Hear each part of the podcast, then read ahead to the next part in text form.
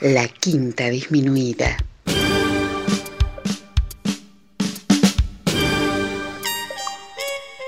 Jazz desde la ciudad más cercana al cielo.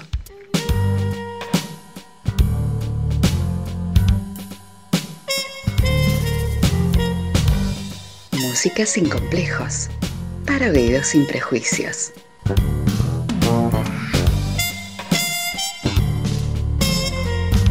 Una producción de Nicolás Peña.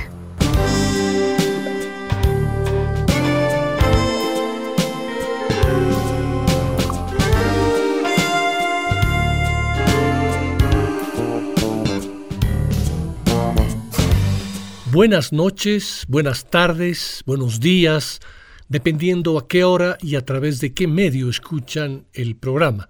Sean bienvenidos a la Quinta Disminuida, la sesión de jazz que cada semana se transmite desde la ciudad de La Paz a través del 103.3 de Radio Deseo. Para quienes están más allá de las fronteras de Bolivia o para quienes los horarios del programa no son convenientes, pueden escuchar esta sesión yacera a través de diferentes plataformas, Spotify, Google Podcasts, Radio Public y la página exclusiva del programa www.quintadisminuida.com.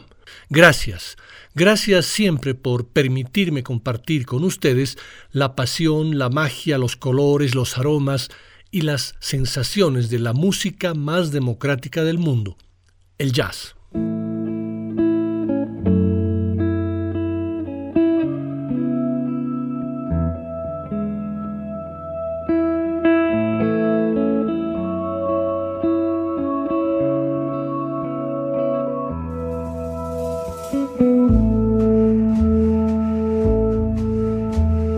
Hoy, 8 de diciembre, es un día en que la música se tiñe de colores grises. Digo esto porque un día como hoy, en el año 1980 y el mismo día del año 1994, murieron dos músicos fundamentales del siglo XX, en ámbitos musicales bastante diferentes, pero coronados con la misma genialidad y trascendencia para la historia de la música.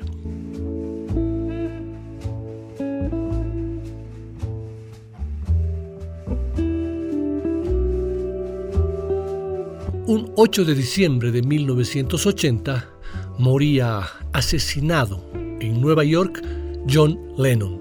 Y un 8 de diciembre de 1994, tras una operación en el hospital Mount Sinai, también de la ciudad de Nueva York, dejaba este mundo Antonio Carlos Jobim. Este programa va dedicado a estos dos genios de la música. La primera hora del programa dedicada a John Lennon y la segunda a Antonio Carlos Jobim.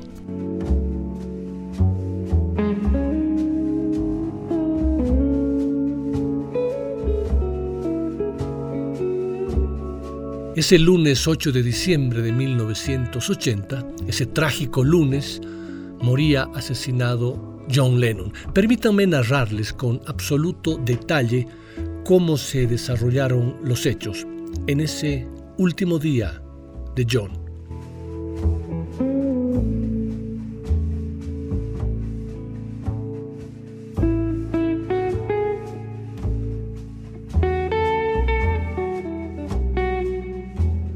A las 5 de la tarde, al salir de su domicilio, John y Yoko se encuentran en la calle con un joven alto y robusto, quien, animado por Paul Gorish, un fotógrafo aficionado que constantemente estaba tomando fotos a Lennon, se acerca a John con su copia del Double Fantasy y le dice, John, acabo de comprar tu nuevo álbum y me encantó. ¿Me lo puedes autografiar, por favor? Su nombre es Mark David Chapman. Lennon le firma el disco. El fotógrafo plasma el instante en una placa que será histórica. Chapman le agradece. Lennon le pregunta misteriosamente, ¿es eso todo lo que quieres? Chapman responde que sí. Lennon repite la pregunta y Chapman contesta, sí, eso es todo. Gracias, John. Lennon se aleja. Chapman mira a Gorish y le dice, Nunca me creerán esto en Hawái. John y Yoko se suben a su limusina blanca y se dirigen a un estudio de grabación llamado Record Plant, ubicado en la calle 44. Allí le dan los toques finales a un álbum programado para salir a la venta a principios de 1981. En el edificio Dakota apenas dan las 20 horas. Paul Gorish se despide y le recomienda a Chapman que se vaya también y ya no espere a Lennon. Chapman le replica, ¿y si no vuelves a verlo?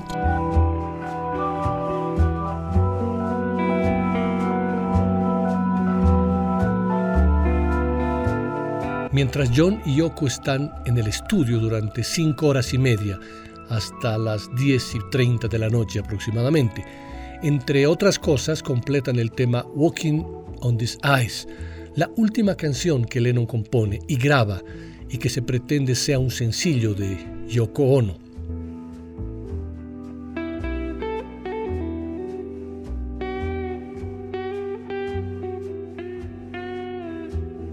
Al salir del estudio, John le dice a su productor Jack Douglas, vamos a regresar a las 9 de la mañana para darle los últimos detalles.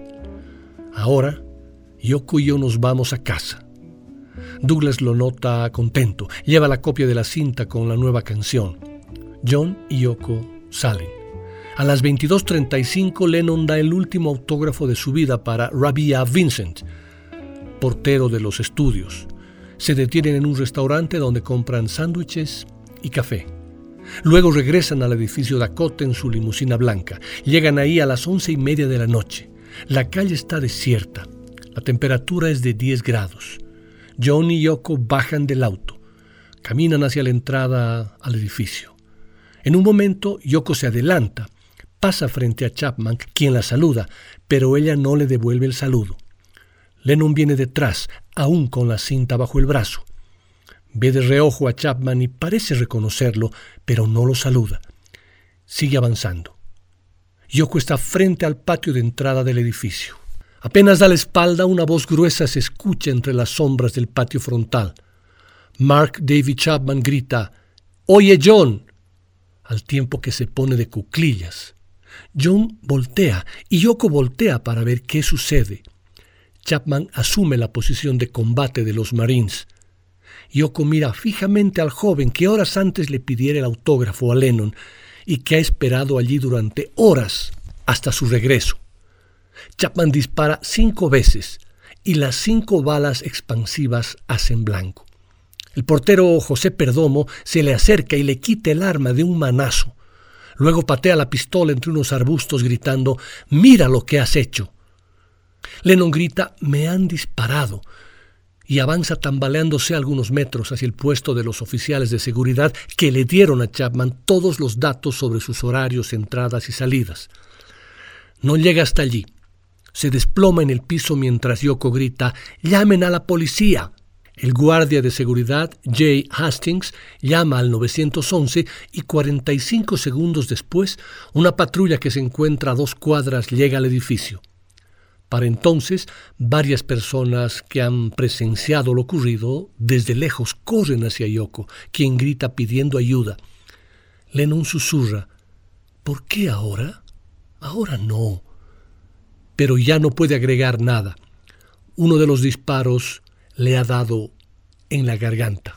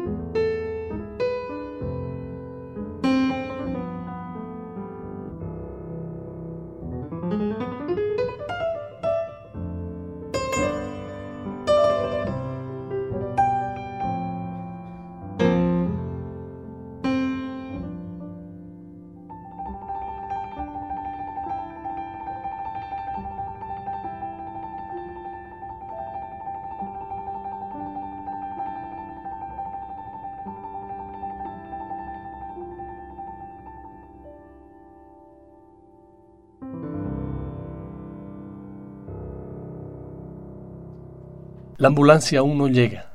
John está perdiendo demasiada sangre. Yoko Ono levanta los lentes de Lennon que están llenos de sangre y los guarda. Un oficial llamado John Moran decide llevarlo al hospital en su patrulla. Pasa sus brazos por la espalda de Lennon para ayudarlo a levantarse. Mientras lo hace, le pregunta, ¿es usted John Lennon?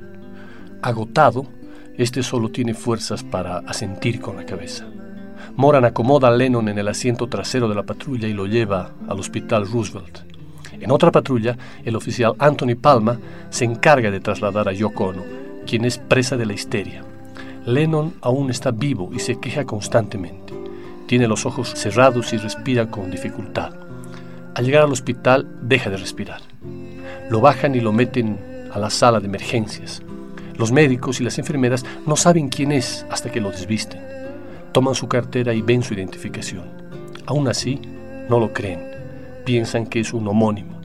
Entonces llega Yoko Ono y la sorpresa las congela. En el hospital se encuentra un productor quien se entera de lo ocurrido y avisa a la televisora. El conductor Howard Cosell interrumpe entonces un programa deportivo y da la noticia del atentado.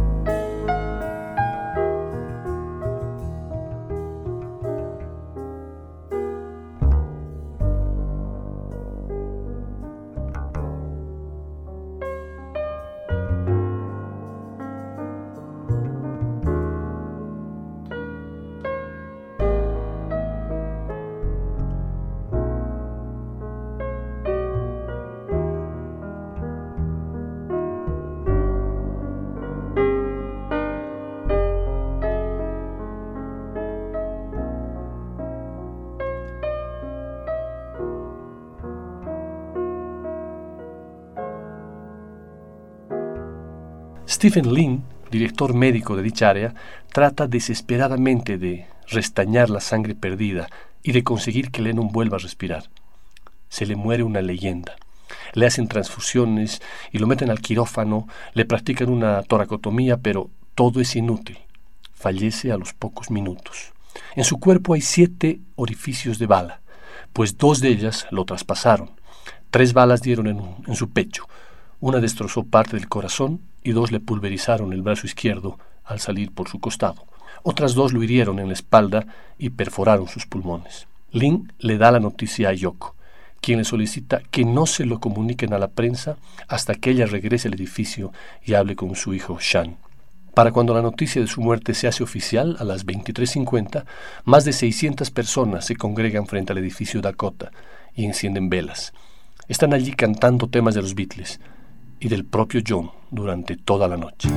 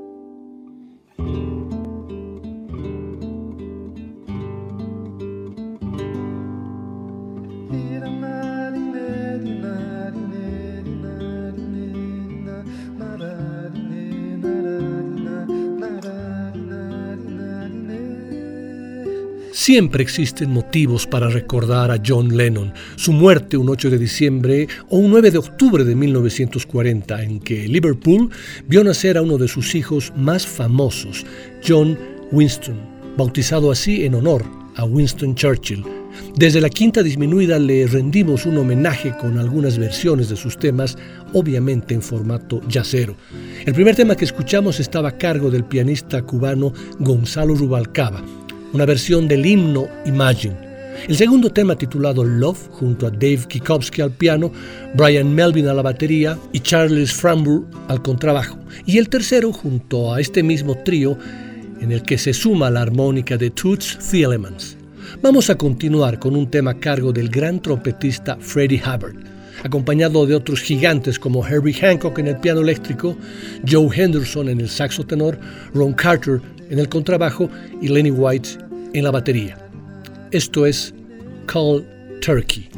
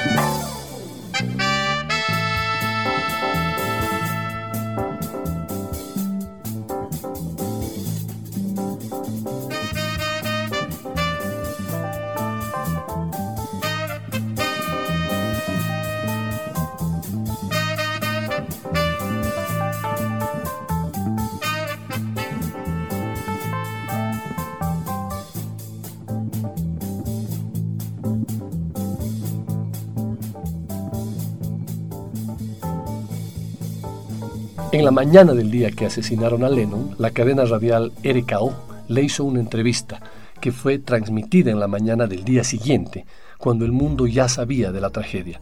La entrevista comienza con la pregunta, ¿le preocupa a usted la actual situación del mundo? A lo que Lennon responde, o vamos a morir o vamos a vivir. Si vamos a morir nos tendremos que hacer la idea y si vamos a vivir, tendremos que enfrentarnos con el hecho de estar vivos. Así que preocuparse por si se va a romper la bolsa o si el apocalipsis va a traer sobre nosotros bajo la forma de una gran bestia, no nos va a hacer mucho bien en la vida cotidiana. El periodista replica, entonces, ¿qué propone usted?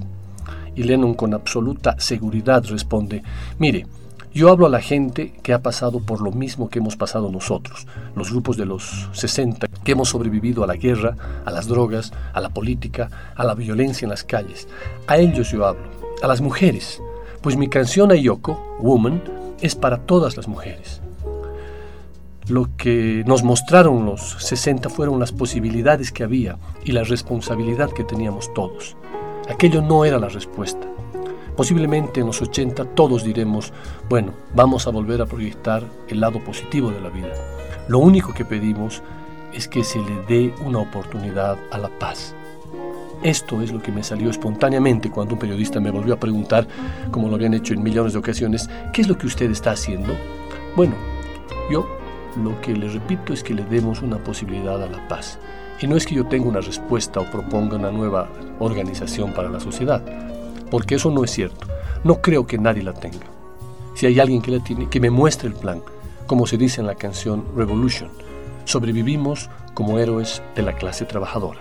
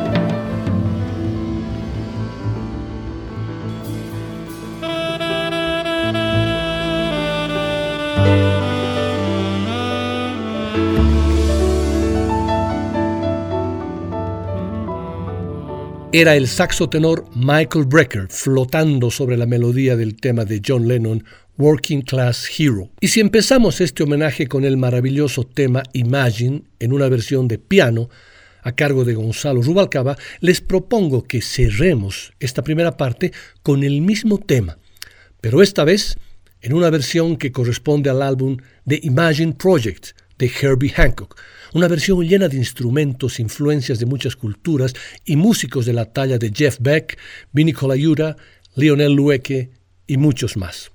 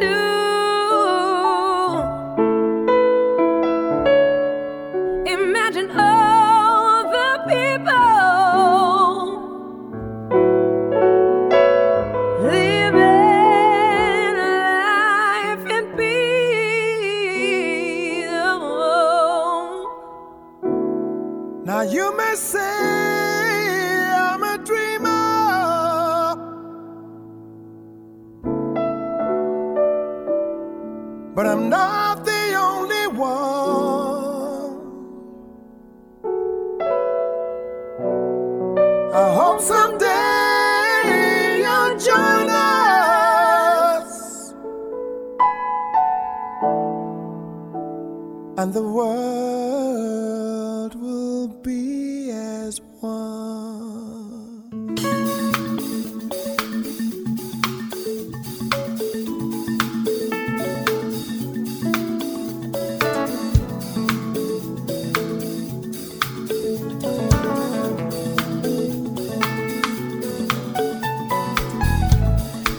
Imagine there's no heaven. It's easy if you try. No hell below us, above us only sky.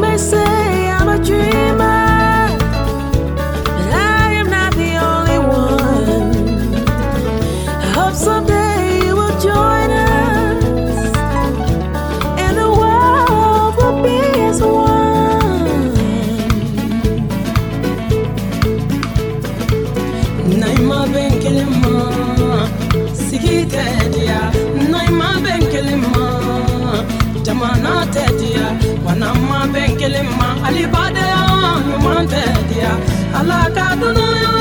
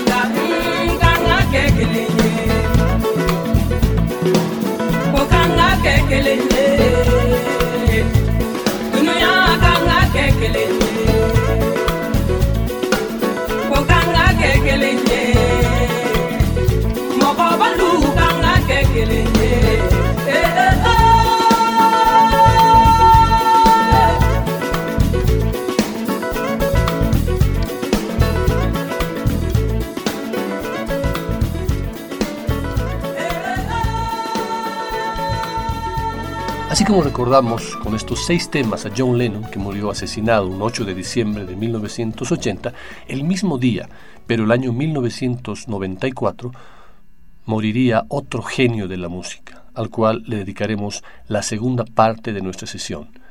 Les hablo de Antonio Carlos Jobim.